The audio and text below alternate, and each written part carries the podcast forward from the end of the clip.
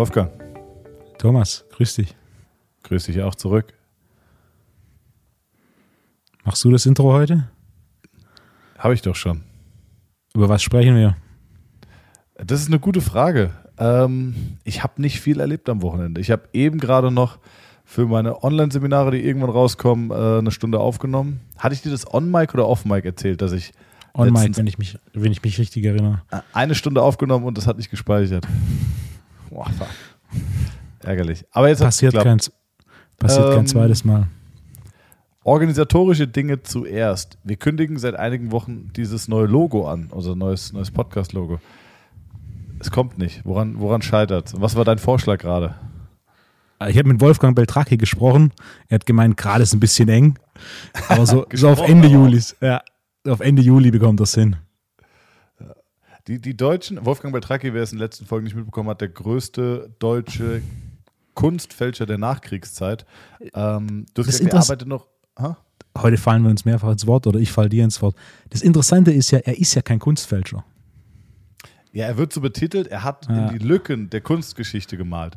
Also er hat jetzt nicht, ähm, er hat jetzt nicht gesagt, okay, ich habe jetzt irgendwie äh, ein Monet nachgemalt, sondern er hat ja quasi in die Lücken der Kunstgeschichte gemalt. Also im Sinne von äh, Campendor hat 50 Werke rausgebracht, die alle ähm, archiviert, äh, beziehungsweise die alle äh, ja, aufgeschrieben sind. Wie sagt man es denn? Ja, kategorisiert sind. So, Genau. aber nicht alle Werke sind irgendwie äh, fotografiert. Und dann gibt es zum Beispiel ein Bild, das heißt das rote Pferd.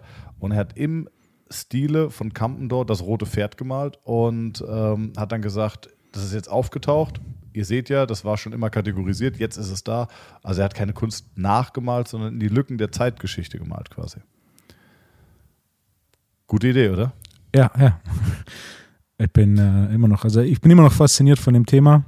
Und natürlich auch die, die, der handwerkliche Aspekt, dass er imstande ist, quasi einzelne Künstler bzw. Maler, deren Stil so nachzuimitieren, dass die Experten sagen, klar, das ist ein Original. Ähm, faszinierend, natürlich trotzdem nicht korrekt. Genau genommen, was er gemacht hat, ist Urkundenfälschung, ist auszugeben als, ja. wer die Netflix-Doku noch nicht gesehen hat, anschauen. Die Amerikaner feiern ihn ja dafür und die Europäer, die hassen ihn so ein bisschen dafür. Wenn du, äh, weißt du, also ich habe einen Kunden, ich glaube, das kann man erzählen, der ist, äh, der gehört zur Bundeszentralbank. Und das ist schon spannend, der ist für das Thema Geldfälschung verantwortlich. Und das ist schon spannend, was der da für Geschichten erzählt und äh, wie häufig auch Geldfälschung vorkommt. Und äh, ja, muss ich dir mal geile Geschichten off Mike erzählen. Aber das ist so ein Thema. Als Kind habe ich immer gedacht, so, ach, Geld fälschen, ist ja eigentlich ganz geil. Und wir hatten, wir hatten damals, als ich studiert habe in Worms, in meinem rosa Zimmer, ähm, da waren zwei Freunde von mir, die mit mir zusammen gewohnt haben, die haben ähm, an der Uni gearbeitet und haben diese Uni-Bar betrieben. Tabarena hieß sie, die Tab in Worms. Und da gab es einmal im Jahr ein großes Fest. Und da kamen unheimlich viele Leute und da ist in einem Jahr sind über, ich glaube, 3000 Euro Falschgeld aufgetaucht. Also Leute sind mit fünf- 50 Scheinen, Euroscheinen wohl hingegangen, haben gesagt, ich hätte zwei Bier, haben bezahlt und haben das Restgeld quasi genommen und das, damit war das Geld gewaschen. Das haben sie in jedem Stand gemacht, mehrmals die Nacht und haben innerhalb von einer Nacht 3000 Euro Falschgeld untergejubelt. Das war echt krass. Vor allem ein riesiger polizeilicher Aufwand, der danach losgetreten wurde, weil die, die haben es natürlich in der, zur Bank gebracht, das Bargeld, und die haben gesagt, ey, das ist alles Falschgeld, wo kommt es her, wer hat es entgegengenommen? Ein, eine riesige Ermittlung, die dann losgetreten wurde. Und die Jungs konnten nichts dafür, weil es waren die Einnahmen von zehn Bars, wo die dann halt zusammengeführt wurden. War schon krass damals. Was hast du mit so mit Falschgeld für Erfahrungen gemacht, Wolfgang? Mit Falschgeld nicht, aber lustigerweise, kleiner Fun Fact, was schätzt du, wie viel gefälschte Führerscheine jeden Monat in Deutschland sichergestellt werden? Boah. 500. Ja, ist gut, es sind mehrere hundert. Ja. Ja. Was, was Krass. abgefahren ist, wäre aber, ne? Ich, ich erinnere mich, wir hatten einen Lehrer früher bei uns in der Schule. Äh, der war 50, 55 und äh, der kam eines Tages nicht in den Unterricht und dann hieß es, der ist in eine Polizeikontrolle geraten, da kam raus, er hat keinen Führerschein. 30 Jahre ohne Führerschein einfach gefahren. Das ist auch krass, oder? Von denen gibt es mit Sicherheit auch ein paar. Ja. Hier, war das nicht Reus, der Fußballer von Dortmund, der auch äh, angehalten wurde ohne Führerschein? Okay, habe ich nie mitbekommen. Ich glaube, also jetzt, äh, lieber Marco Reus, nimm's mir nicht persönlich, wenn ich dich da in Dreck ziehe. Ich glaube, dass er es war. Bitte, bevor ein Shitstorm kommt, selber nochmal googeln. Ähm, Und er hat ich nie einen auch- gemacht. Nee, hat nie einen gemacht. Hat ihn dann nachträglich wohl gemacht. Okay. Und ähm, in Asien gibt es auch ganz viele Fälschungen von der Bahncard 100 zum Beispiel. ich meine, äh, wird nicht wirklich krass überprüft auf Richtigkeit und ähm, du hast halt ein Produkt, was 5000 Euro kostet oder so, kannst das Ganze ja kostenlos Mhm. Bahn fahren. Lustiger Fun Fact. Und zwar, wenn du diese Bahncloud 100 hast, kannst du ja einen Gast for free mitnehmen. Ist es so? Ich glaube, wenn das, wenn, oder wenn es erste Klasse Bahncard 100 ist, dann kannst du einen Gast mitnehmen. Also bei einer von dieser Bahncard kann man oder konnte man, vor einigen Jahren habe ich das nämlich hochgerechnet, du könntest eine viel frequentierte, also für den Fall, dass jemand aktuell keine Arbeit hat und Arbeit sucht, folgende Idee, eine, eine viel frequentierte Strecke, wie zum Beispiel ähm, Berlin-Hamburg, und du wartest dann an den Schaltern und passt Leute ab, die ein Ticket holen wollen für Berlin-Hamburg und du nimmst quasi den für einen Bruchteil des, ähm, des Geldes mit, setzt dich quasi in Zug neben den, der hat quasi ein günstiges Ticket und du kannst auf dein Handy oder dein Tablet eine Serie schauen, Podcast hören, irgendwas schreiben und das machst du acht Stunden am Tag. Ich hatte damals hochgerechnet, dass du da etwa 5000 Euro netto im Monat verdienst. Überschuss. Also es Okay. ist dafür, dass du Wahnsinn. acht Stunden Bahn fährst am Tag. Also ich habe es mit acht Stunden und fünf Tagen gerechnet äh, und du einen guten Discount gibst, da findest du Leute. Hm? Diese Idee wird bereits umgesetzt und zwar am Frankfurter Hauptbahnhof gibt es Leute, die kaufen sich Gruppenmonatstickets. und die stehen genau da und wenn du dir ein Ja. Ticket kaufen willst, sprechen dich an und sagen sie, hey, wo willst du hin? Und du sagst, ey, ich fahre nach Darmstadt. Und dann sagst du, okay, kostet 8,70 Euro. Ähm, sagen, für 4 Euro oder für 3 Euro nehme ich dich mit.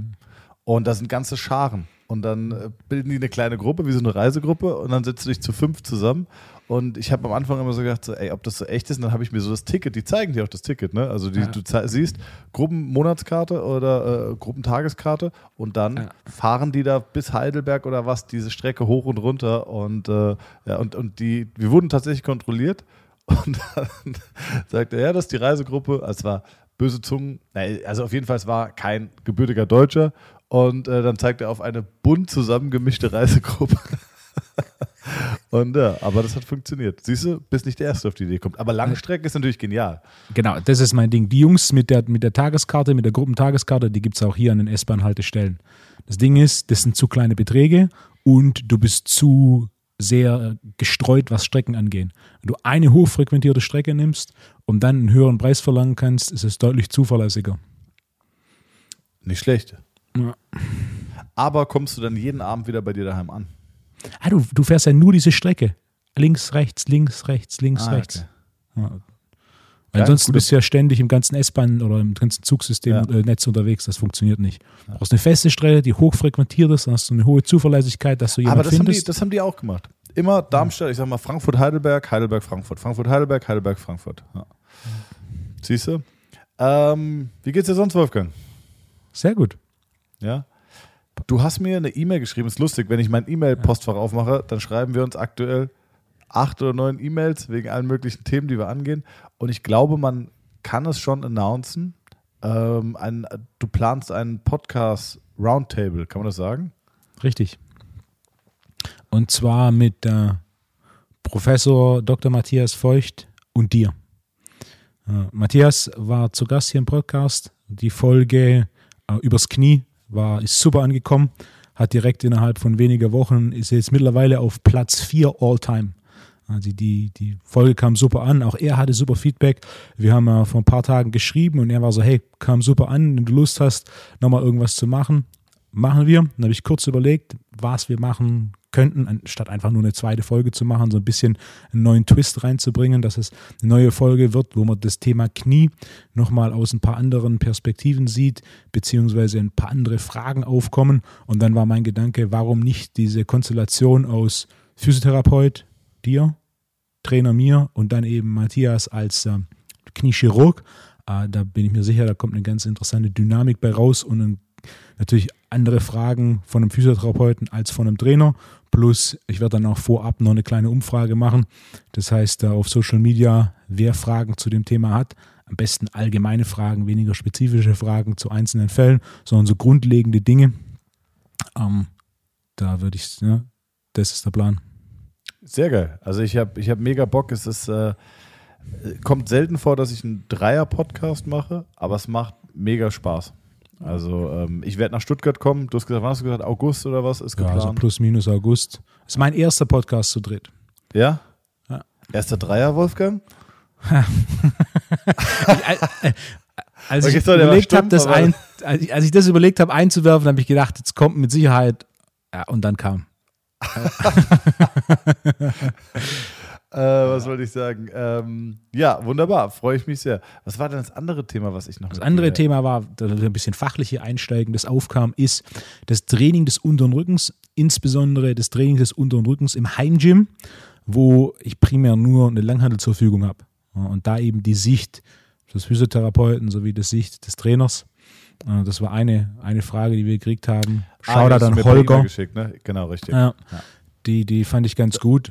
Dann lass uns doch vielleicht erstmal äh, systemisch das Ganze abarbeiten. Wir haben eine Langhantel, wir haben Gewichte ähm, und komm, lass uns einfach noch eine Bank mit dazu nehmen. Wobei, das kann auch ein Stuhl sein oder sonst was. Äh, welche Übungen haben wir alle zur Verfügung? Mir fällt als allererstes spontan ein: einbeinige Kniebeugen, Kniebeugen, Back Extension, ach, Back Extension, ähm, dann sage ich Hip Thrust.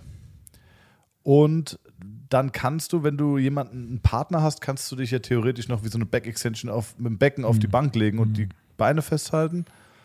Und wenn ihr einen Reverse Hyper habt, dann könnt ihr auch einen Bein, Beinbeuger machen im Stehen.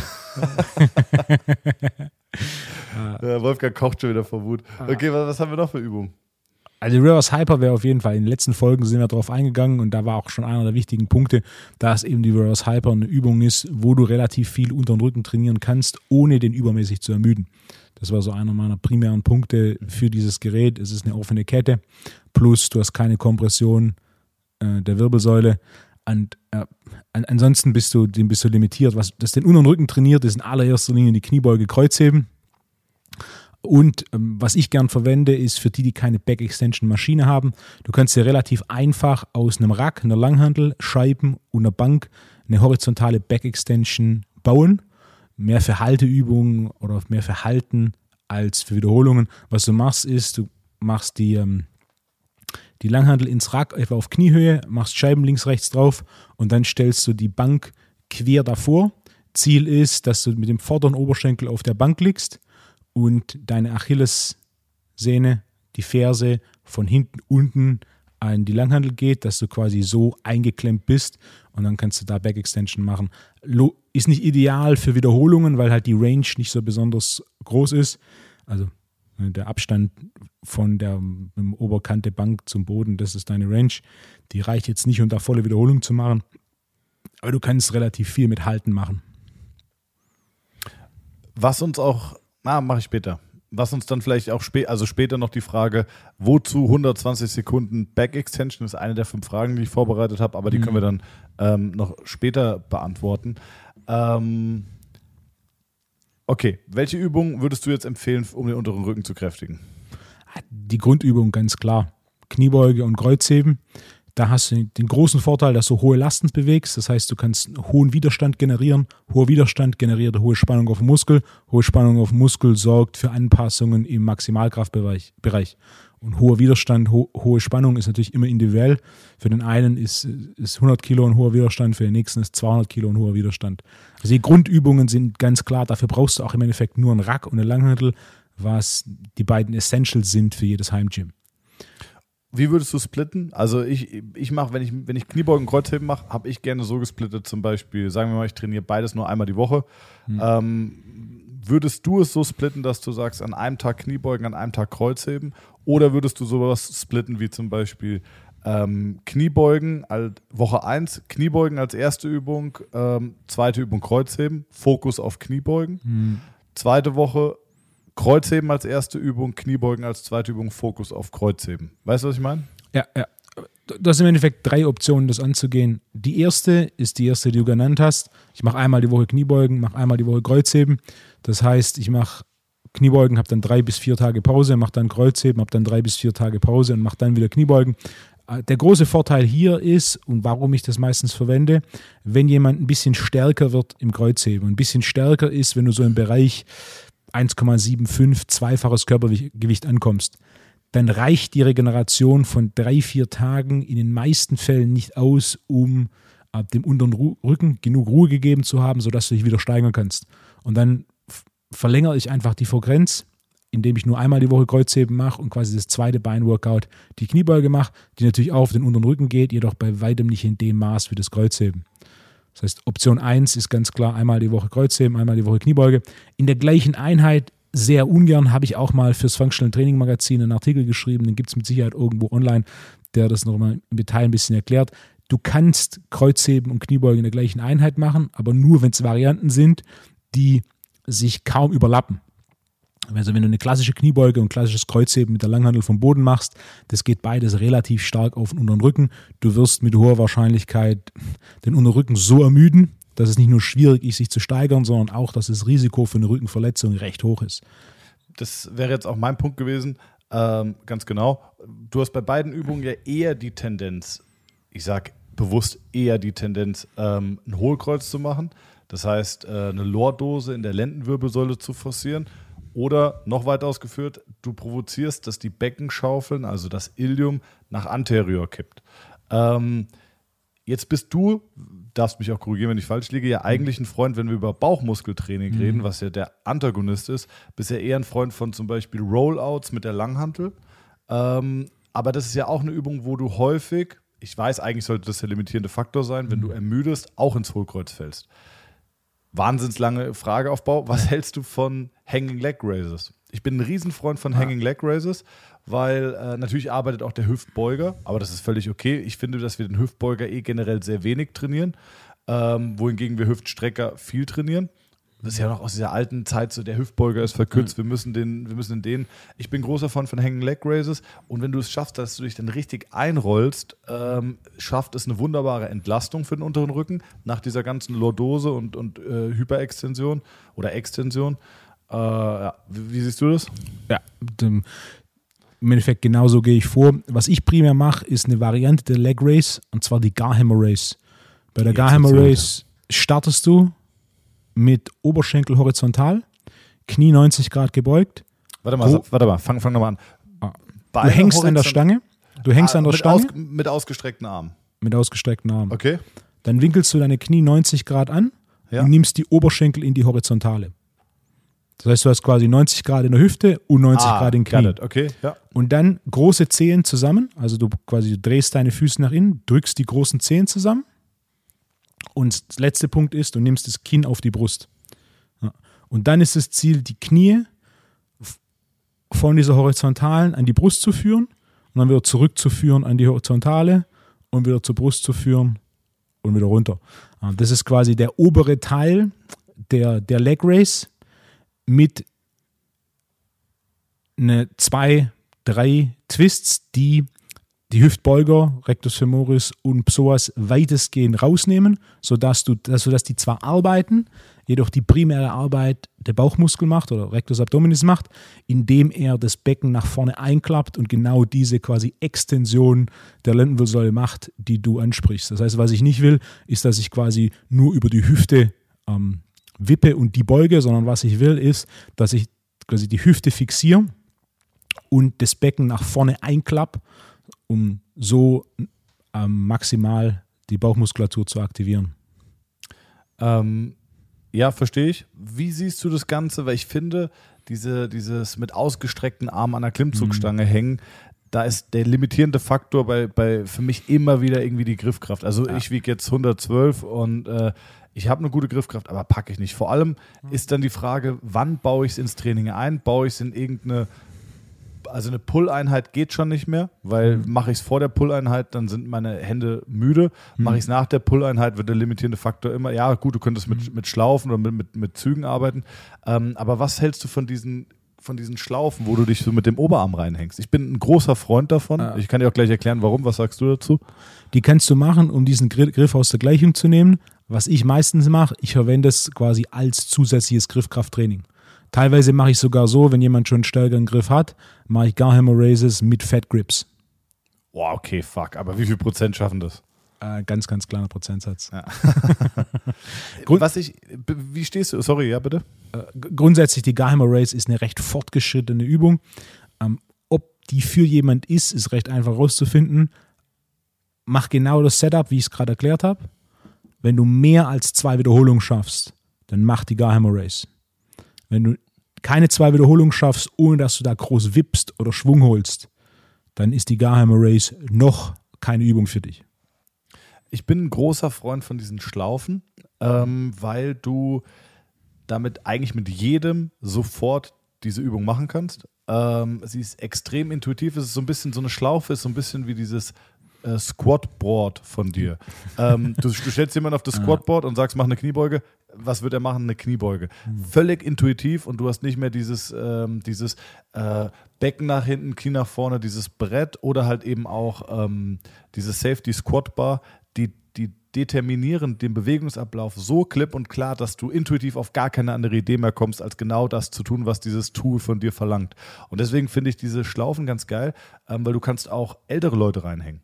Und was auch ein Punkt ist, die meisten Rückenschmerzen entstehen durch ein Ilium posterior. Und an alle Physiotherapeuten oder auch an Personal Trainer, wenn ihr Leute habt mit unspezifischen Rückenschmerzen, nehmt mal als allererste Übung diese Schlaufen Hanging Leg Raises und beübt auch mal den Hüftbeuger, also in dem Fall wirklich den gesamten Weg von unten nach oben gehen, damit, ähm, damit es häufig wieder die Beckenschaufel so ein bisschen neutralisiert nach vorne bringt. Hilft bei den meisten Rückenschmerzen extrem gut. Macht ihr das und die Schmerzen sind beim nächsten Mal mehr, dann entstehen die Schmerzen wahrscheinlich dadurch, dass eine Beckenschaufel mit Tendenz nach vorne steht und dann befeuert diese Übung diese Problematik. Das ist nicht schlimm, das, ihr macht nichts kaputt, nur ihr entwickelt halt eine Tendenz in die Problematik und dann kommt der Kunde und sagt, ah, tut mir ein bisschen mehr weh als vorher, okay. Aber ich würde sagen, bei 70 Prozent aller Rückenschmerzpatienten kann die Hang Leg Raises sehr, sehr, sehr gut gegen Rückenschmerzen helfen. Ähm, ich habe, ich weiß nicht, ob du das noch kennst, früher, so Bro Science in, der- in der Pumper Muckibude vor Corona. Da war dann immer, jeder hat schön einen weggeflext und dann hieß es so, ja, machen wir noch Bauch. Ähm, na, der Bauch macht jeder daheim für sich alleine. Also ich glaube, so, kennst du das? Ja. Ja, ich glaube, so wie, wie, wie jeder den internationalen Chess Day montags akzeptiert hat, ist auch akzeptiert, dass man Bauch daheim macht und auch das, nee, vor allem, dass Bauch die letzte Übung ist. Ähm, was auch eigentlich Sinn macht, weil du willst ja die, die, die stützende oder die, die stabilisierende Rumpfmuskulatur nicht vorermüden. Aber ich bin mittlerweile ein Freund, muss ich sagen, und mache gerne einmal die Woche oder zweimal die Woche als allererste Übung ähm, auch Rumpf. Weil ich sonst das Gefühl habe, ich trainiere Bauchmuskulatur immer nur mit, äh, mit vorermüdeter Rumpfmuskulatur und vorermüdetem Gesamtsystem und bin dann nicht so ein Freund davon. Ich, ich kann mir vorstellen, dass du sagst, bei jeder Übung trainiert man Rumpf, Kniebeugen, Kreuzheben, whatever, hast du immer Rumpf dabei. Aber ich finde, um wirklich ein Sixpack zu kommen oder um so eine schlanke Taille zu bekommen, was die seitliche Bauchmuskulatur angeht, äh, bin ich auch ein Freund, auch mal mit unvorermüdeter oder mit, mit, mit äh, ja, voller Power an die Bauchübung zu gehen. Das ist ein guter Punkt. Du hast ja im Endeffekt nur die Haltefunktion bei ähm, Kniebeugen und Kreuzheben, während du gerade wie bei einer Garhammer Race dynamisch den, äh, die Bauchmuskeln trainierst. Das heißt, wenn du dieses Thema Bauchmuskeln fokussieren willst, also im Idealfall, wenn du schon einen niedrigeren oder sehr niedrigen Körperfettanteil hast und quasi Bauchmuskulatur noch mehr aktivieren willst, dann macht es definitiv Sinn, äh, da ein paar Sätze am Anfang vom Training zu machen. Oder was ich auch gern mache, ist die Garhammer Race zu kombinieren mit dem Kreuzheben. Dass ich zwölf Sätze Kreuzheben mache in der Doppelstation mit der Garhammer Race. Das heißt, du machst Zwölf sowas, Sätze. du machst so was wie zwölf Sätze A3 Kreuzheben, zwei Minuten Pause, Garhammer Race, zwölf Sätze davon. Das heißt, du hast quasi diese Haltefunktion trainiert und dann im Wechsel trainierst du diese aktive, äh, dynamische Kontraktion der Bauchmuskulatur. So hast du zwölf Sätze Garhammer Race drin und machst die im Wechsel mit dem Kreuzheben. Wenn du, die Voraussetzung dafür ist natürlich, dass du in der Garhammer Race schon relativ gut bist. Wenn du nicht 12 plus Wiederholungen schaffst bei der Garhammer Race, brauchen wir nicht Kreuzheben mit Garhammer Race für 12 Sätze im Wechsel machen. Der Vorteil ist für den Rumpf, du kontrahierst Agonist und Antagonist im Wechsel. Während das Kreuzheben natürlich primär den Erector spinae ähm, belastet, der auf der anderen Seite liegt und nur sekundär den, den, die Bauchmuskulatur, hast du ähm, dann bei der Garhammer Race in allererster Linie die Bauchmuskulatur. Und wenn du Agonist und Antagonist im Wechsel kontrahierst, dann führt es zu einer Steigerung ähm, der Kraftentwicklung. Also deswegen einer der Gründe, warum auch in der Doppelstation ähm, meistens Agonisten und Antagonisten kombiniert werden. Im Oberkörper Druck und Zug oder auch im, ähm, bei den Beinen Strecker, Beuger und so weiter. Ja. Ich bin mittlerweile ein sehr großer Freund von diesem Antagonistentraining. Äh, ich finde es sehr zeiteffektiv und vor allem unter dem Aspekt, dass ähm, du ja quasi zwei Reize pro Woche. Ich, ich trainiere dreimal die Woche, ähm, einmal die Woche Beine, zweimal die Woche Oberkörper. Und äh, jetzt über die Effektivität lässt sich streiten, aber zumindest habe ich zwei Reize pro Woche ähm, auf, den Oberkörper, auf dem Oberkörper und zwar auf beide Muskeln. Ich mache den einen, ich mache dann immer zum Beispiel Push, Pull, Push oder Pull, Push, Pull. Und äh, ich habe jetzt zum Beispiel gestern gemacht Klimmzüge, äh, 6 mal 1 bis 3. Ey, ich bin jetzt bei 31 Kilo, schaffe ich, pro. Läuft. Ja. Wow. Also das sind dann 142 Kilo, die ich hochziehe. Das heißt, supiniert geht da noch mehr? Ah, meinst du? Oh, ich habe auch die, die Maxa Grips habe ich jetzt bestellt. Ich wollte Nice. dir ja welche, ich wollte welche mitbestellen, aber es ist an, dem, an der Verpackung gescheitert. Dann wollte ich äh, meiner Freundin noch welche mitbestellen, auch gescheitert an der Verpackung. Also ich, du kannst sie quasi nur für eine Person bestellen. Ich habe jetzt, äh, ich habe jetzt drei Stück bestellt. Eng neutral, ähm, Medium neutral und Medium supiniert. Das heißt, drei Stück passen in einen Karton und das war's. Ich glaube fünf, ich glaube fünf hätten gepasst. Okay. Schade. Aber es ist okay, da habe ich dann auch gedacht, guck mal, die haben 89 Euro Versand, was heftig Okay, ist. Der ist Versand, okay. geht, Versand geht aber relativ schnell und ich finde auch, dafür bei Fitnessgeräten musst du überlegen, dafür, dass es ein Produkt ist, ähm, das ja wahrscheinlich dein Leben lang hält, ist es schon in Ordnung, ne? Ja. Denke ich, ist immer noch eine gute Investition. Was hältst du abschließend vielleicht zur Rumpfmuskulatur vom Training oder vom isolierten Training der seitlichen Bauchmuskulatur? Ich mache zum Beispiel über meine GHD seitlich drauf und dann einfach diese quasi seitlichen Crunches. Äh, Ich habe das Gefühl, es, es, es macht meinen Rumpf ein bisschen tighter und ich fühle mich insgesamt ein bisschen stabiler ähm, bei Kniebeugen, Kreuzheben und ich habe auch das Gefühl, es, es reduziert so ein bisschen meine Rückenschmerzen, die ich so ab und zu mal ein bisschen habe. Seitliche Bauchmuskulatur ist auch in allererster Linie eine Frage von Aktivierung. Also da, da, die kriegst du nicht sonderlich stärker, sondern Aktivierung, das heißt, da gibt es auch zwei Wege. Der klassische Sideplank, ja, wenn du den 90, 90 Sekunden sauber halten kannst, ohne große Herausforderung, ist der zweite Weg, dynamisch zu arbeiten und dynamisch ist der einfachste Weg, diese Side Crunches auf der GHD, wie du sie machst. Ja. Ähm, ja. Ich finde aber, dass die auch für die Optik was machen. Also die machen dich irgendwie noch so ein bisschen vom Rumpf schlanker, findest du nicht? Ah, je besser der Muskel aktiviert ist, desto besser kannst du ihn dann auch bei größeren Verbundübungen trainieren. Das heißt, ja, Bruder, ich schwöre, rede Ja. von Optik. Rede vom Swimmingpool-Style. ja du, du, hast viele, du hast viele, die nie Bauchmuskulatur trainieren und trotzdem sehr ausgeprägten Sixpack haben. Also, äh, aber was machen die sonst? Also, um einen Muskel optimal zu entwickeln, musst du den Muskel optimal aktivieren zu können. Das ist ein Thema, das wahrscheinlich in diesem Bereich Bodybuilding und Optik das eine meist unterschätzte Thema ist. Es gibt die, die imstande sind, sehr einfach gewisse Muskeln zu aktivieren und damit auch imstande sind, sehr einfach gewisse Muskeln zu trainieren. Je schlechter du jedoch einen Muskel aktivieren kannst, desto schwieriger wird es, den zu trainieren. Wo die meisten das wahrscheinlich am besten so nachvollziehen können für den Moment ist Bizeps. Die meisten spüren einen Bizeps deutlich mehr als den anderen.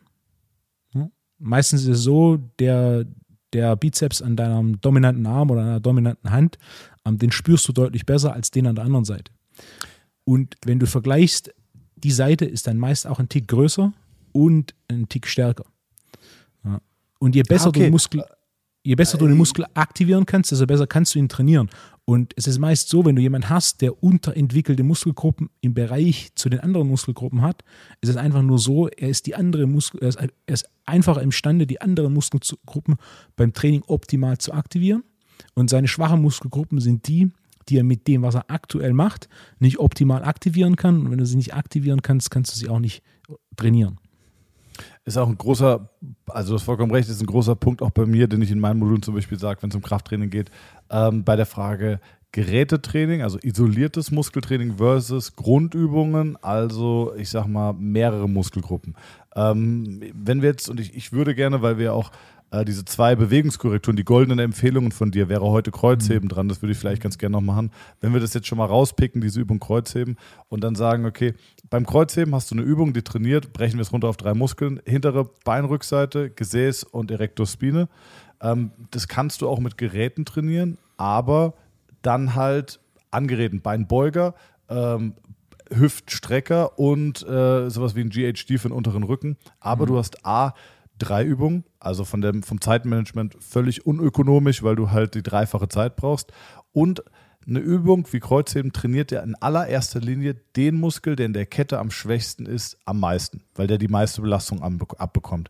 Und so wird die Kette gleichmäßig stärker. Versus, wenn ich drei Übungen hintereinander trainiere, werde ich immer, ähm, meistens rotiert man ja nicht mehr die Übungsauswahl, du fängst ja an mit zum Beispiel Beinbeuger, mhm. sondern werde ich da die meiste Energie verpulvern und dann kommt äh, vielleicht der Hüftstrecker, werde ich da auch viel Energie verpulvern, dann habe ich nicht mehr viel Energie für äh, die Back Extension. Und damit, und selbst wenn ich die, diese, dieses, äh, diesen Input relativ gleichmäßig gesteuert bekomme, fehlt mir am Ende die Koordination. Das heißt, ich habe dann einen starken Beinbeuger, ein starkes Gesäß, einen starken Erektor. Die arbeiten auch ein Stück weit zusammen, aber die werden niemals intermuskulär so koordiniert werden, wie wenn du es einfach in der Ziel- oder in einer, in einer Verbandübung machst. Finde ich. Ja, ja das ist einer der Hauptgründe. Ähm, kurze Zwischenfrage. Kam auch von einem, ich schwöre, also die Frage kam auch von mir, aber die kam auch von einem Zuhörer und zwar, warum sagst du die ganze Zeit Rack und nicht Rack? Gute Frage. Das ist quasi die, Deut die verdeutschte Variante des englischen Rack. Okay. Kam wirklich von einem Zuhörer, aber ich habe es mich auch schon gefragt. Ebenfalls von einem Zuhörer, der hat Bezug genommen auf unsere Vogelscheiß-Frage. Warum Vogelscheiße weiß ist. Das würde ich gerne nachreichen. Und zwar schreibt äh, Sebastian, ich kann nicht mehr drauf klicken, Sebastian schreibt, Servus Thomas, mein Vater ist seit 55 Jahren Brieftaubenzüchter. Deshalb die breiartige Harnsäure bildet sich beim Abbau von Eiweiß in den Nieren und besteht aus winzigen weißen Kristallen. In der, in, den, in der Vogelniere verfärbt sich diese Kristalle anders als bei uns Menschen nicht. Sie bleibt weiß. Der Urin ist außerdem nicht flüssig, weil Vögel sehr wenig trinken. Großartig. Oder? Das war sogar ja? einer der wenigen Punkte, die wir direkt zusammen nach der Folge gegoogelt haben. Erinnerst du dich? Ja, ja. ja. Und ich glaube, da kann man auch raus, dass Vögel äh, quasi Urin und Kot vermischen, ja. ne? Ja, dass quasi dieses Gräuliche, das was außenrum immer ist, dass das quasi Kot ist und das Weiße innen drin der Urin. Fantastisch. Wird das auch geklärt. Aber ich habe viel Zuschriften dazu bekommen. Ähm, die zwei goldenen Know-hows zum Kreuzheben. Wolfgang. Erstens die sogenannte Parallelverschiebung. Oh, jetzt wird's wild. Und zweitens Wirbelsäulenposition. Die Parallelverschiebung ist ein interessanter Begriff, denn diesen Begriff gibt es nicht im Englischen. Und wenn du Parallelverschiebung googelst, findest du auch fast gar nichts dazu. Die Parallelverschiebung beschreibt den Winkel der Wirbelsäule in Relation zum Boden wenn du jetzt mal dir überlegst, wie sieht es aus, wenn jemand Kreuzheben macht im Fitnessstudio, dann ist es meistens so, greift die Hantel, geht in die unterste Position, streckt dann die Beine, das heißt die Hüfte hebt sich proportional mehr als der Schultergürtel und dann hebt sich der Schultergürtel. Also es ist quasi so ein Kniestrecken gefolgt von Stiff Leg Deadlift. Ja, sieht man ganz oft. Ja, in extremer Form oder in abgeschwächter Form. Was die Parallelverschiebung will, ist, dass du die Knie streckst und dabei der Winkel der Wirbelsäule zum Boden identisch bleibt, bis du auf, eine, auf Kniehöhe kommst mit der Langhandel und erst dann die Hüfte streckst. Das sorgt für eine deutlich höhere Rekrutierung der Beine und es sorgt dafür, dass du bei dieser zweiten Streckung quasi oberhalb der Knie deutlich besser die Hüftstrecke rekrutieren kannst. Also der Punkt ist nicht Hüfte hoch und dann Schultern ziehen hinterher, sondern die Wirbelsäule bleibt im gleichen Winkel und du verschiebst quasi das Ganze parallel nach oben, deswegen Parallelverschiebung. ohne dass du die Hüfte, Hüfte aktiv streckst. Das heißt, zuerst Drive aus den Beinen, bis die Langhantel auf Kniehöhe ist und dann kommt die Hüftstreckung hinterher. Also kann man sagen, Parallelverschiebung ist der Begriff. Ähm, könnte man als Alternativbegriff vielleicht äh, Knie-Hüft-Rhythmus sagen? Also, Ja, weißt du, was ich meine? ich bezeichne es oft als die, die synchrone Streckung von Hüfte und Genau. Knie, was technisch nicht Ist- ganz richtig ist, aber Aber es verdeutlicht, genau, es vereinfacht es auf jeden Fall. Ich weiß genau, was du meinst. Ähm, bei einer guten Technik kann man sagen, dass am Ende in den letzten fünf Grad Knie und Hüfte gleichzeitig strecken, in die vollständige Streckung kommen. Oder würdest du sagen, Knie ist, ist als erstes in der vollen Streckung und dann kommt Hüfte? Gleichzeitig. Gleichzeitig. Ja. Das sieht man sehr oft, ähm, wenn ich zum Beispiel. Okay, warte, mach erstmal deinen zweiten Punkt. Ähm, Wirbelsäulenposition. Der erste Punkt, der Grund für diese Parallelverschiebung ist, dass du eine optimalere Position erreichst, um deine Hüfte effektiv zu strecken, ohne dass, da also, dass du so die Klassiker machst. Und da gibt es zwei. Der erste Klassiker ist, du streckst die, die Lendenwirbelsäule anstatt die Hüfte. Also jemand kommt nach oben, ist dann nicht mehr imstande, seine Hüfte zu strecken und streckt dann einfach die Wirbelsäule und quasi überstreckt seine Lendenwirbelsäule. Das sind auch gern solche Leute, die danach Rückenschmerzen haben oder die einen komplett tighten unteren Rücken haben für die nächsten Stunden. Das heißt, du kompensierst für mangelnde Hüftstreckung mit einer Streckung der Lendenwirbelsäule. Ein Grund dafür ist, dass du keine saubere Parallelverschiebung machst. Und der zweite Grund oder das zweite Szenario, das man häufig sieht, ist, dass sobald man über den Knien ist, die Knie so nach vorne geschoben werden und man dann quasi so eine Beinpresse macht und teilweise sogar so die Stange an den, an, ähm, den Oberschenkel nach oben ruckelt. Sieht man öfter mal in so Maximalversuchen, wo dann man kommt bis zum Knie mit einem halbrunden Rücken und dann werden die Knie nach vorne geschoben und dann wird so die, die Stange nach, hoch geruckelt, dass man Ja. so halb steht danach. Ja. Nein. Ähm, wenn, ich, wenn ich jetzt Kunden beibringe, wie sie Kreuzheben machen, dann ähm, vielleicht können wir da noch so ein bisschen drüber reden, über dieses, über dieses äh, wie, wie teachst du jemanden diese Bewegung. Ich fange ganz gerne an mittlerweile mit einer Kettlebell. Äh, also wir, wir reden jetzt von jemandem, der das noch nie gemacht hat und vielleicht sogar ein bisschen älteres Semester. Ja, also nicht so viel Langhandelerfahrung. Nehme ich unheimlich gerne eine Kettlebell, weil es einfach äh, simpler ist, den Körperschwerpunkt über die Kugel zu bringen oder, oder das Gewicht unter den Körperschwerpunkt, ist eigentlich noch richtiger. Ähm, und dann habe ich gern diese, diese Pads, diese, diese grünen und blauen Pads, ich weiß nicht, ob du die kennst, ähm, die hat man früher einbeinig benutzt für so instabiles Stabi-Training von Knieachse und so. Ähm, und damit erhöhe ich das quasi. Ich starte also aus einer Vorerhöhung, dass sie gar nicht mehr in diese Schwulität kommen mit ähm, Kniewinkel, Hüftwinkel, sondern einfach eine erhöhte Grundposition und Kettlebell drunter. Dann machen sie die Bewegung und dann ziehe ich mit der Zeit immer diese Erhöhung Pad für Pad weg. Dadurch wird dann, während sie aktiv diese Übung ausführen, der Range of Motion größer. Ähm, und dann irgendwann halt die Langhantel. Und Langhantel auch gerne erst mit einer Erhöhung. Und dann ist der nächste Schritt bei mir mit der Exzentrik starten.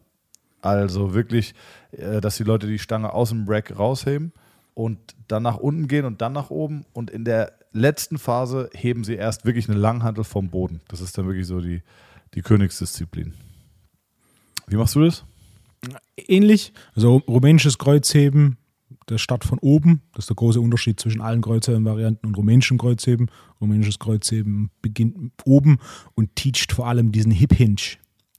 Also diese, dieses Bewegen der Hüfte nach hinten anstatt der Schulter nach vorne.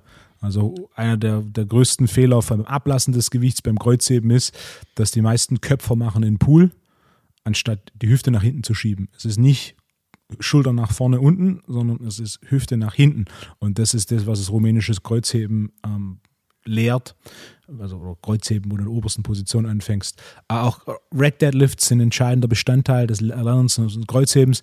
Was ich da habe, auf das ich auch in, äh, in zwei Seminaren eingehe. In einem ist es fest drin, mein Online-Modul A. Äh, Im Modul 2 gehe ich da teilweise auf Rückfragen noch ein, ist eine fixe Hierarchie an isolierten Übungen, gefolgt von Verbundübungen. Verbundübungen ist Rack Deadlift und rumänisches Deadlift, was einzelne Teilbereiche des Kreuzhebens lehrt.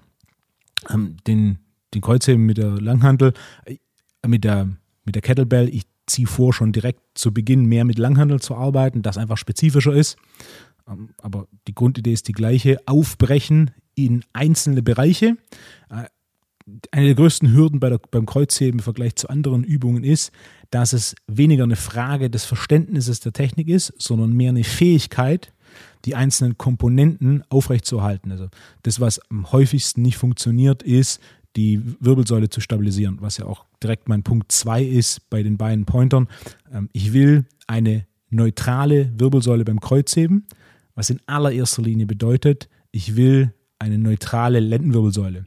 Denn genau genommen will ich eine leichte Überstreckung der Halswirbelsäule, denn das ermöglicht mir eine optimalere Position der Lendenwirbelsäule. Was ich unter keinen Umständen will, und für keinen gibt es noch eine Ausnahme, äh, erkläre ich gleich, ist, dass ich eine Rundung des unteren Rückens habe. Denn das ist für die Bandscheiben alles andere als gesund. Da gibt es eine große Ausnahme, kann jeder mal bei YouTube schauen, Konstantin Konstantinov, äh, einer der besten Kreuzheber in der Geschichte, der hat mit einem komplett runden Rücken gehoben. Äh, und das 350 Kilo plus. Geil, ja. Also ich, ich möchte einen Punkt nochmal auf jeden Fall hervorheben, ähm, und zwar die Halswirbelsäulenposition, liebe mhm. Zuhörer, determiniert die Position der Lendenwirbelsäule.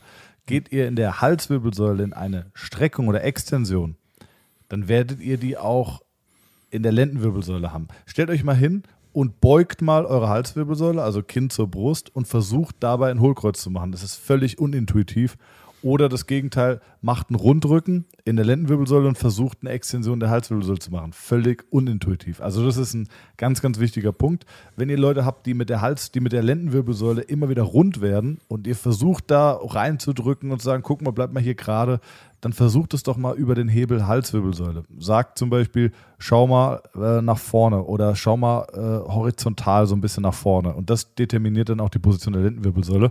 Jetzt ist aber, und das ist vor allem auch durch äh, Freunde wie von MTMT aus München, ähm, immer wieder dieses Thema Rundrückenheben aufgekommen. Ja, es ist so eine Diskussion, die ich würde ich sagen, ist so ein halbes Jahr bis Jahr alt, dass man sagt, ey, man kann ja auch mit neutralem Rücken oder rundem Rücken heben. Mhm. Ähm, du sagst ganz entschieden nein.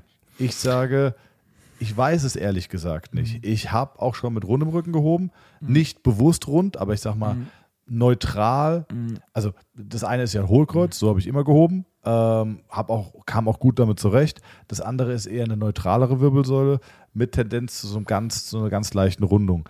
Ähm, einen letzten Einwand noch. Meine Erfahrungen im Kampfsport haben mir gezeigt, der Körper funktioniert schon oder? Jetzt vielleicht halt nicht auf Raps, vielleicht halt nicht zwölf Sätze Kreuzheben, haha, ich sehe dich schon. Vielleicht nicht zwölf Sätze auf Wiederholung, aber grundsätzlich funktioniert der Körper und wenn ich, wenn wir jetzt kämpfen würden und ich will dich hochheben, dann habe ich keine Zeit, den Körper irgendwie äh, zu positionieren, sondern dann funktioniert es einfach über eine Grundanspannung des Körpers. Wie siehst du das? Ein sehr guter Punkt. Also kann ich mit einem Rundrücken etwas anheben? 100 Prozent. Äh, gibt es Ausnahmen für allem, von alle, für alles, von allem ja. Konstantin Konstantinov ist wahrscheinlich das bekannteste, der einfach mit einem kompletten Rundrücken hebt.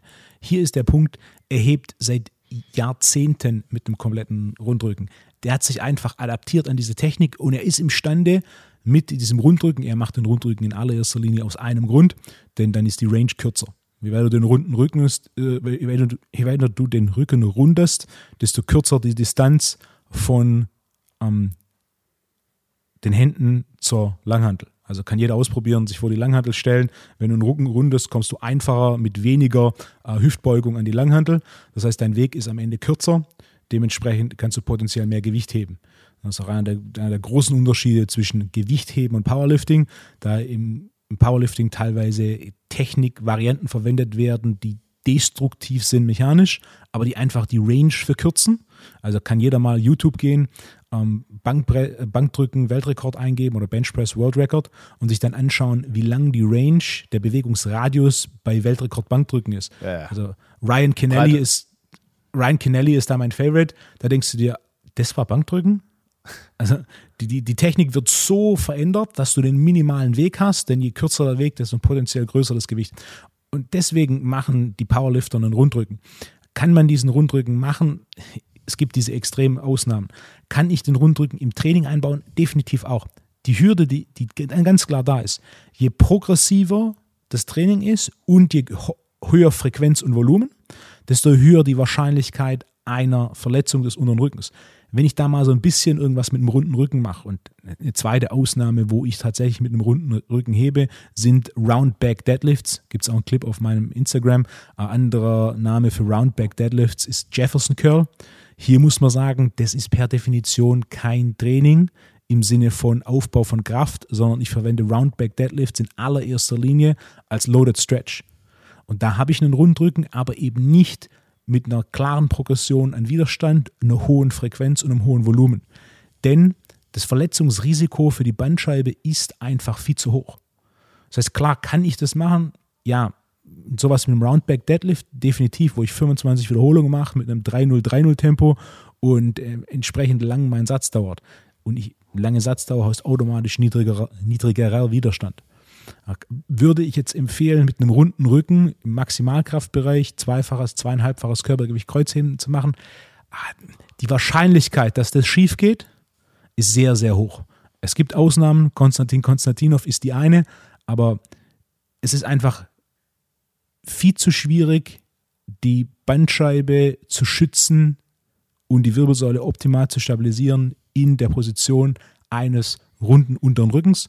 Das heißt, je progressiver ich trainiere, je höher die Frequenz, je höher das Volumen, desto höher die Wahrscheinlichkeit, dass ich mich verletze. Ist genauso wie Motorradfahren ohne Helm. Geht es direkt schief? Nein. Vielleicht, aber unwahrscheinlich. Je schneller ich fahre, je häufiger fahre und je mehr ich fahre, desto höher die Wahrscheinlichkeit, dass das schief geht. Absolut, ja. Kreuzheben ist eine Übung, da muss ich mich langsam wieder rantasten. Ich habe letztens, mhm. was habe ich denn gehoben? Ich habe 150 für 5 gehoben. Hat sich sehr gut angefühlt, aber wie gesagt, mein Punkt ist auch immer so, die Regenerationszeit von Kreuzheben ist einfach wirklich ein Brett. Deswegen bin ich halt über diese Reverse Hyper, äh, bin ich sehr, sehr glücklich mit der. ähm, Gut. Lass uns noch ja. auf, auf ja. die allererste Frage von Holger zu, wie trainiere ich den unteren Rücken, Kreuzheben ja. äh, und, und, andere Sieben, Übungen. 47 Minuten später. Äh, ich habe im Endeffekt drei Optionen, Kreuzheben einzubauen. Die erste Option ist eine Einheit Kreuzheben, eine Einheit Kniebeugen. Die zweite Option ist, Monat zu Monat zu wechseln, einen Monat Kreuzheben zu machen, einen Monat Kniebeugen zu machen und so weiter. Und die dritte Option ist, in Blöcken zu arbeiten, a drei bis sechs Monaten. Jetzt sagen, okay, ich habe jetzt die Option, entsprechend zu regenerieren und ich will mich auf mein Kreuzheben fokussieren. Ich mache jetzt die nächsten drei bis sechs Monate in Folge nur Kreuzheben, um mich spezifisch in dieser Übung zu steigern. Oder genau andersrum, ich mache jetzt drei bis sechs Monate nur Kniebeugen, denn ich möchte mich speziell im Kniebeugen steigern. Das sind meine Optionen. Äh, die Hürde bei beiden Übungen ist, beim Kreuzheben noch mehr als beim Kniebeugen, dass im Endeffekt das Volumen, das du bewegst, massiv ähm, von deiner Regeneration abhängt. Also sowas wie zwölf Sätze A3 Kreuzheben. Ähm, die allerwenigsten sind es imstande, zweimal die Woche progressiv über einen Monat zu machen. Da sagt einfach der Unterrücken und das Nervensystem, ich brauche eine Pause. Game over. Jetzt, jetzt habe ich eine Frage, wenn du sagst, drei bis sechs Monate konzentriere ich mich auf eine Übung, damit mhm hast du ja viel Spannung auf einer Seite der Kette. Also mhm. Kreuzheben drei Monate, ich habe viel Spannung auf der hinteren Kette, vorne nicht so viel. Ich gehe davon aus, dass du mhm. wahrscheinlich andere Ergänzungsübungen irgendwie mit einbaust, ja. aber ist das kein Problem? Also, wann würde ich mich auf drei bis, wann würde ich mich drei bis sechs Monate nur auf, auf dieses Kreuzheben fokussieren? Beispiel, wenn du jetzt, whatever, du schaffst jetzt 150 Kilo und du hast eine Wette mit Jonas und Jonas sagt, wer als erster 200 Kilo Kreuzheben macht, gewinnt, whatever, halbes Hähnchen. Hm? Was würdest du machen? Was würdest du machen? Du würdest natürlich nicht deine Zeit quasi verschwenden mit zu viel Kniebeugen, auch wenn die Kniebeuge einen positiven Effekt aufs Kreuzheben hat. Nichts ist so spezifisch wie die Übung selbst. Das heißt, du würdest nur Kreuzheben trainieren. Oder du hättest zum Beispiel eine gute Kniebeuge, rein hypothetisch, du machst 200 Kilo Kniebeuge, aber machst Kreuzheben mit 150 Kilo. Das heißt, deine Kniebeuge und damit die vordere und Hinterkette in Balance sind recht stark aber die hintere Kette alleine, insbesondere mit hoher Wahrscheinlichkeit einzelne Glieder, vor allem der Unterrücken, sind zu schwach, wenn du nur 150 Kreuzheben machst. Das heißt, an deiner Stelle würde ich jetzt sagen, okay, Kniebeuge bist du sehr, sehr stark, die fliegt jetzt mal raus. Wir fokussieren uns jetzt voll auf das Kreuzheben, um das Kreuzheben im Verhältnis anzugleichen. Also wirklich dann quasi sehr zielorientiert und vielleicht auch schon ja, in einer gewissen Form halt auch wettkampforientiert schon fast. Ja. Ähm, du hast eben einen guten Punkt gemacht. Nichts ist spezifischer als die Übung selbst. Das stimmt, außer beim Joggen. Weil da kommen ganz viele, da kommen ganz viele Leute zu mir in die Praxis, die haben Knieschmerzen und da ist es so, dass der Arzt dann sagt, die Bauchmuskeln sind nicht stark genug. Oder äh, die Oberschenkel sind nicht stark genug, die müssen wir jetzt kräftigen. Und ähm, ey, was eine gequillte Scheiße, wirklich. Das ist unglaublich, was du, sorry, dass ich so sagen muss, was du da manchmal an Begründungen hörst. Ja, ähm, ich bin jetzt äh, sieben Jahre, gehe jetzt laufen und jetzt habe ich aber seit zwei Monaten Knieschmerzen. Der Arzt sagt, meine Bauchmuskulatur ist zu schwach. So, ey, dass das, also, dass der Arzt das sagt und dass der Patient das glaubt, ist Wahnsinn. Weil genau wie du sagst, ist auch mal mein Punkt, trainiert die Sportart denn nicht eigentlich alle Muskeln, die du spezifisch für diese Sportart brauchst?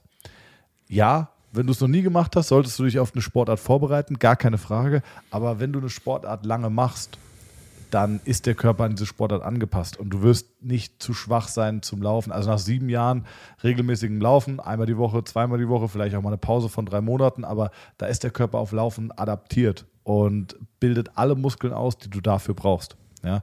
Wenn du als Kind angefangen hast, Tennis zu spielen und du bist, äh, du hast mit fünf angefangen und du bist 25, dann hat dein Körper alle Muskeln, die er zum Tennisspielen braucht, durch das Tennisspielen entwickelt.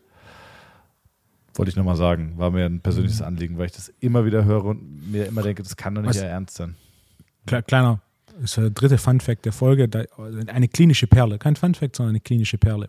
Und zwar hatte ich auch einen Kunden, der geht ab und an mal ein bisschen so laufen, medita meditativ, habe ich gar nichts gegen, und hat es regelmäßig gemacht und kam jetzt vor, das war wieder paar Monate, halbes Jahr her, und hat, er war jetzt laufen, hat Knieschmerzen. Und dann war meine erste Frage so, okay, wa- was war anders? Dann habe ich gesagt, äh, mach mal eine Kniebeuge quasi ein Air Squat und dann die, die Kniebeuge war ähm, vor einiger Zeit sehr, sehr gut. Jetzt war die Kniebeuge deutlich schlechter. In, welcher, in welchen Aspekten schlechter? Äh, Die Tiefe. Ah, okay. Also einfach die Tiefe war weg. Und dann war ich so, okay, was ist los? Und dann habe ich gesagt, okay, machen wir einen Split Squat. Auch Split Squat, also 70 Prozent des Bewegungsradius, den ich gerne hätte, konnte er. Aber ich weiß, dass er früher deutlich tiefer gekommen ist. Und dann war mein erster Punkt so, okay, wo ist die Mobilität hin? Dann kam raus, dass der im Monat mehrere tausend Kilometer im Auto sitzt. Seit neuestem. Das heißt, Krass. im letzten Jahr war extrem viel Autofahren angesagt. Dementsprechend nicht die Bewegung des Alltags, sondern einfach sechs, acht Stunden sitzen am Stück konstant. Und seine Mobilität, die davor recht gut war, war einfach um 30 Prozent eingeschränkt. Ja, und seine Mobilität wirkt sich natürlich auch auf die Stabilität. Und wenn du dann laufen gehst, bumm. Ähm, ich bin jetzt auch am Wochenende, wir haben es ja vorher schon besprochen. Ich bin auch, wir sind so hm, fünf bis sechs Stunden Auto gefahren. Ich bin normalerweise niemand, der lange Strecken Auto fährt. Ich fahre dann Zug. Äh, wenn ich nach München oder nach Berlin fliege ich auch mal. Äh, oder England. Nach England fahre ich mit dem Auto. ähm, ey, was das mit meinem Körper macht, ist brutal. Und ich kann dir sagen, was auch ne, was ein Riesenunterschied ist, und das habe ich bei Fußballprofis erlebt und umgestellt, obwohl es ein Heidenaufwand ist, ist, wenn du groß bist und du sitzt in einem SUV, ähm, dann kann es sein, dass sich dein Hüftbeuger brutal tonisiert, weil du und das, die, diesen Punkt gebe ich, obwohl ich ihn häufig kritisiere, wenn der Hüftbeuger oder wenn der Hüftwinkel schon sehr angenähert ist, also wenn, wenn du im Hüft, in der Hüfte eine maximale Beugung hast, äh, und das ist natürlich bei einem SUV, wo du aufrechter sitzt, viel mehr gegeben als bei einem zum Beispiel Coupé oder wo du eher drin liegst. Ne? Also wenn ich jetzt aufrechter sitze, äh, wenn ich jetzt aufrechter sitze, dann ist mein Hüftwinkel, ähm, ja, ist er viel enger. Oder wenn ich jetzt in einem Coupé sitze, sorry, ich habe den Punkt gemacht, ich war gerade abgelenkt von Wolfgang, ähm, dann ist mein Hüftwinkel deutlich gestreckter. Und jetzt ist der Punkt, ähm, wenn ich in einem SUV sitze und ich muss Gas geben oder bremsen, dann habe ich eine Bewegung, also eine Dorsalextension, Plantarflexion im Sprunggelenk und vor allem das Hochziehen des Fußes initiiert auch das Hochziehen des Knies. Und das Hochziehen des Knies aktiviert auch den Hüftbeuger mit. Womit, was ich sagen will, ist, wenn ich jetzt lange Auto fahre, dann tonisiert sich der Hüftbeuger so krass, dass das zu Verkrampfungen führen kann. Und ähm, ich hatte Bundesligaspieler, den hast du in den Hüftbeuger gefasst und du hast gemerkt, der ist bretthart. Hast viel untersucht, viel untersucht, dann hast du gesagt, ey, wie viel Auto fährst du? Ja, ich wohne ein bisschen außerhalb, ich fahre ins Training Stunde, eineinhalb, äh, habe ich schon gehört. Stadtverkehr, viel anfahren, viel abfahren, kein Automatik oder selbst mit Automatik macht das viel Stress. Und ähm, dann haben wir das Auto umgestellt. Weil ich meinte, ey, hast du manchmal beim Autofahren so Spannung im Hüftbeuger? Und der so, fuck, ja. Oder hast du Spannung auf dem Tibialis anterior, also vorderer Schienbeinmuskel? Ja, sau anstrengend. Mhm. Dann müssen wir das Auto umstellen. Spielerberater angerufen, gesagt, er braucht ein neues Auto. Und ist einmal vorgekommen, tatsächlich, aber macht einen großen Unterschied, weil wenn das Bein gestreckt ist und du machst dann Dorsalextension, Plantarflexion, ist es eine Bewegung, die eigentlich primär nur im Sprunggelenk stattfindet. Versus, du sitzt sehr aufrecht, ähm, dann tangiert das Knie und vor allem halt Hüfte extrem. Und äh, langes Autofahren ist wirklich ein brutaler Killer. Ich habe jetzt noch Rückenschmerzen vom langen Rückenschmerz, äh, vom langen Autofahren. Eigentlich müsste ich jetzt gleich Kniebeugen trainieren. Äh, ich werde es jetzt probieren mit Hanging Leg Raises, um äh, einfach ein bisschen Spannung reinzubekommen bisschen seitlich und dann Kniebeugen. Mal gucken. Und Reverse Hyper werde ich auch probieren. Wo bist du mittlerweile? Äh, ah, Kniebeugen habe ich gemacht 5x12 mit 65 Kilo. Und jetzt wäre heute 5x12 mit 70 Kilo. Bei Reverse Hyper? Reverse Hyper 35 Kilo gemacht, jetzt gehe ich auf 40. Sehr gut. Aber wie gesagt, äh, kardiovaskulär war der limitierende Faktor. Das letzte Mal ja. habe ich ja Kniebeugen Reverse, Kniebeugen Reverse gemacht. Heute mache ich fünfmal Kniebeugen, fünfmal Reverse. Aber ich habe gut zugelegt, Alter. Ich bin richtig schwer ja. geworden. Ich habe deine Messung gesehen. Das, das ja. geht voran. Vor allem jetzt, ich sehe mein, ich, das sehen Leute nicht, aber hier steht mein Rennrad. Und äh, je, je, schwerer ich werde, desto weiter gerät das Rennrad in fer weiter Ferne. Ich habe es sauber gemacht, geölt und so. Das Baby läuft wie eine Eins, aber ich äh, traue mich nicht draufsetzen, weil ich sofort Krämpfe bekomme. Du musst in, in Norden fahren für einen Fahrradausflug. Da ist nämlich schön flach. Ja. äh, hast du ein eigenes Rennrad? Weil du hast auch gesagt, Nein. dass du so Bergtouren gemacht hast. Du hast dir einmal ja, eins geliehen. Eben immer eins geliehen, direkt in Italien, bevor ich da hier was besorge. Nee. Mich gucken dann immer an. Äh, ich habe auf Mallorca das Thema gehabt und sagen, wie groß bist du? Ja, machst du 1,99, machst du schon ein bisschen. Was wiegst du? 105, so, ah, du wiegst keine 105. und dann äh, wollen die dir die, nicht die Fahrräder verleihen, weil die Angst haben ums Carbon. Ah. Weil die Sattelstütze so weit rausgeht, plus Gewicht, äh, kann dann das Carbon irgendwie ein bisschen stressen und dann verleihen die das zum Teil nicht. Ich hatte echt ähm, Fahrradläden, wo die gesagt hatten, Specialized wollten die mir nicht verleihen. Okay. Ja.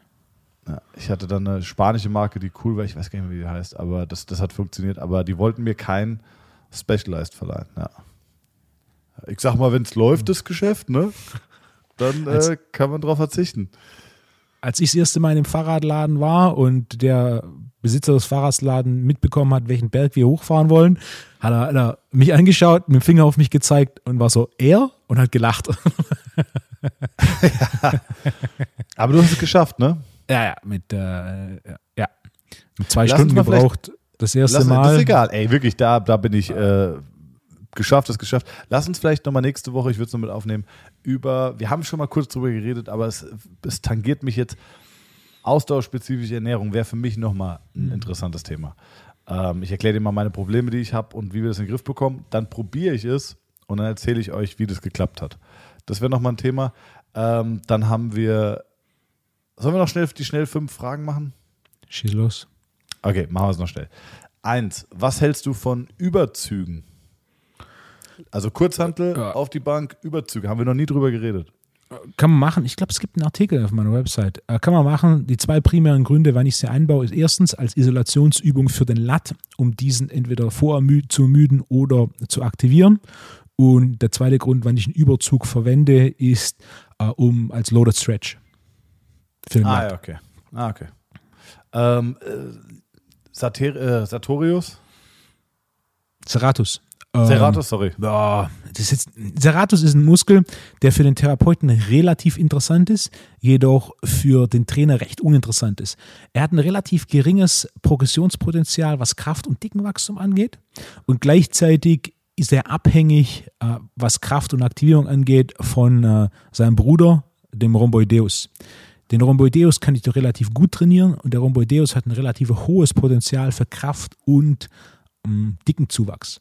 Das heißt, mein primärer Fokus ist auf Training des, der Rhomboideen oder Rhomboideus links, Rhomboideus rechts ähm, und weniger direkt auf den Serratus.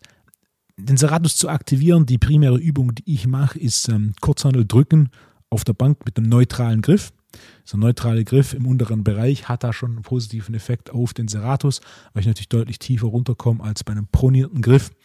Ähm, aber direktes Serratus-Training, naja, direkte Serratus-Aktivierung mache ich weniger, auch nicht über die Überzüge. Die Überzüge sind bei mir lat-spezifisch.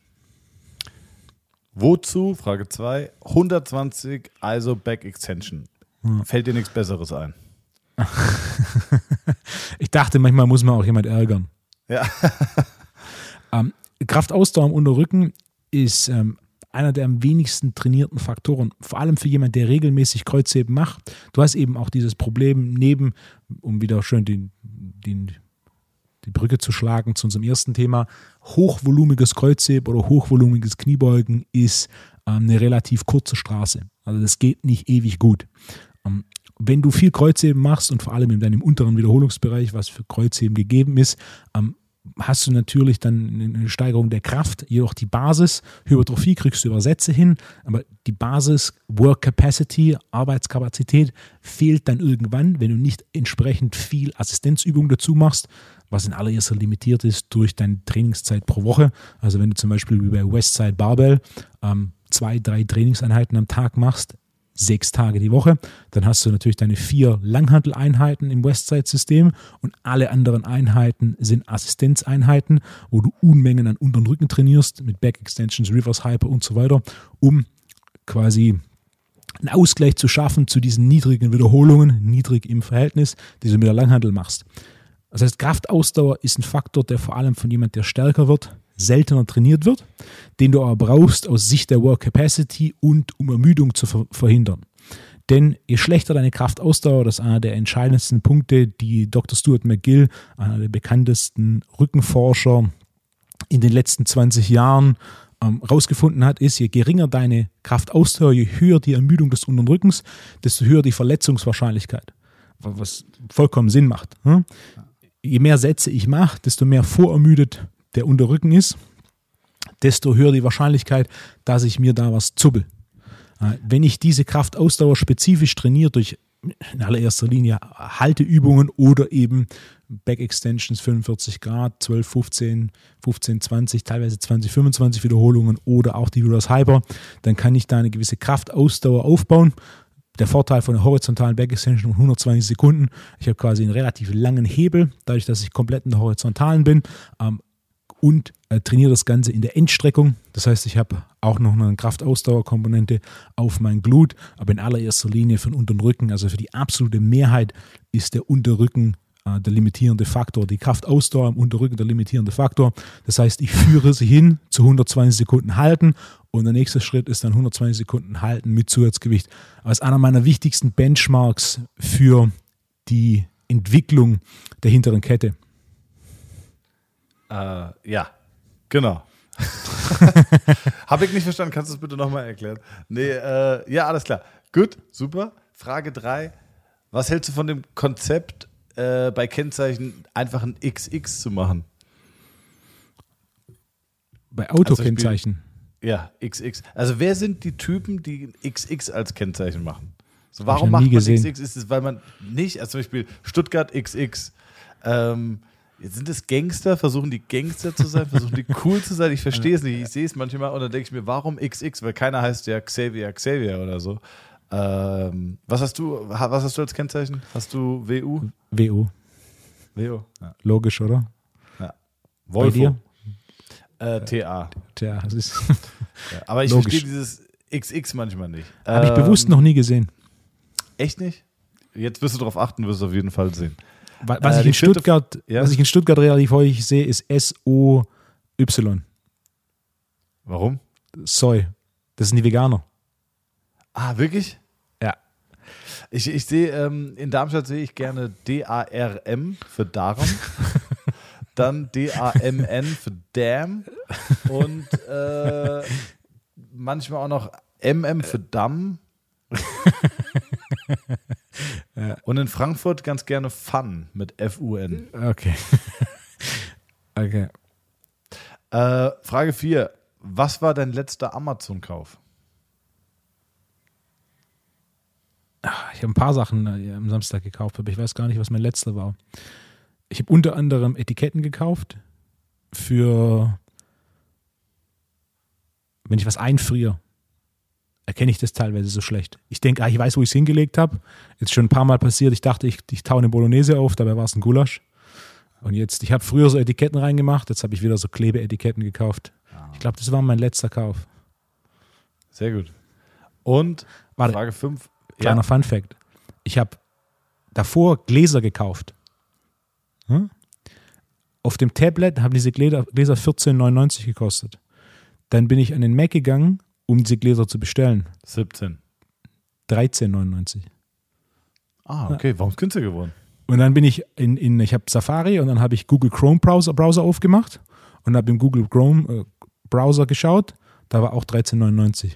Die waren tatsächlich einen Euro günstiger als auf dem Tablet. Krass. Das ist ja auch bei, bei Flugangeboten so, wenn du drauf gehst, du gehst nochmal drauf, zwei Tage später nochmal, wird es immer teurer, weil sie sehen, ah, du interessierst dich für den Flug. Ähm, das heißt, was häufig hilft, ist einfach mal deinen Cache und die Cookies zu löschen oder von einem anderen Gerät drauf zu gehen, dann kriegst du den gleichen Preis angezeigt. ähm, Frage 5, was liest du aktuell? Matty Mathesons Cookbook. das habe ich gestern Abend gelesen. Ich habe tatsächlich, heute Morgen habe ich ähnliches Thema. Ich habe Fuck, That's Delicious von Action Bronson heute Morgen gelesen. Mhm. Gleich, gleiches Thema, ein bisschen mehr Geschichte. Fuck Delicious ist ein gutes Konzept für ein Kochbuch, das nicht sonderlich rezeptlastig ist, sondern sind quasi 100 Geschichten zum Thema Food von Action Bronson. Ich habe noch einen Punkt äh, und damit beenden wir die Folge vielleicht. Ich habe, wir hatten noch davon geredet über dieses Buch, dieses äh, Medienkonsum von ähm, Rolf Dobeli. Rolf Dubeli und zwar irgendwie die News Diet oder so.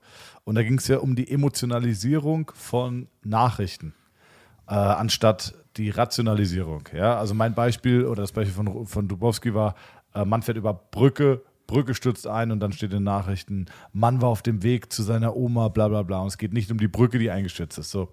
Und ich habe eben auf dich gewartet, weil du äh, ja mal wieder ein bisschen unpünktlich warst, Wolfgang. Aber das ist überhaupt nicht schlimm. Ich habe die Zeit genutzt und habe in meine Lieblingszeitung, und zwar die Bild, geguckt.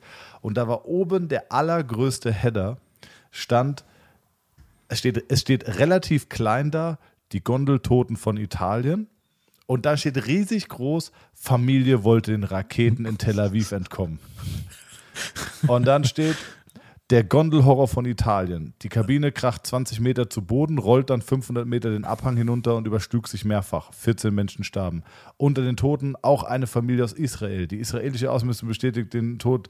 Äh, das Ehepaar, äh, zweijähriger Sohn, verloren beim Unglück das Leben. Die, auch die Großeltern der Frau, die zu Besuch in Italien waren, starben. Also, und das ist die reine Emotionalisierung. Es geht nicht darum, fuck, wie lange gab es die Gondel? Was war die Ursache? Ähm, besteht vielleicht eine Gefahr für andere Gondeln? Sondern es geht nur um äh, die Familie, die aus Tel Aviv geflohen ist vor dem Bürgerkrieg und dann gestorben ist. Also sehr gutes Beispiel, weil ich es letzte Woche hatte, war es, aktueller hätte man sich treffen können. Ähm, kannst mal auf bild.de gehen, da siehst du es. Ihr Zuhörer, es ist eine Woche später als Aufnahme, werdet es nicht sehen, aber es ist wirklich äh, ja, sehr, sehr schade, dass immer noch diese Emotionalisierung stattfindet. Gut, Wolfo. Das heißt, abschließendes Fazit zu unserer allerersten Frage, wie trainiere ich den Unterrücken? Ähm, nicht nur mit Kniebeugen und Kreuzheben. Ich brauche Assistenzübungen wie eine Back Extension, wie eine 45 Grad Back Extension, wie eine Reverse Hyper, um so dem unteren Rücken mehr Volumen auszusetzen. Und das Volumen von Kniebeuge und Kreuzheben muss ich steuern, basierend auf meiner aktuellen Regeneration.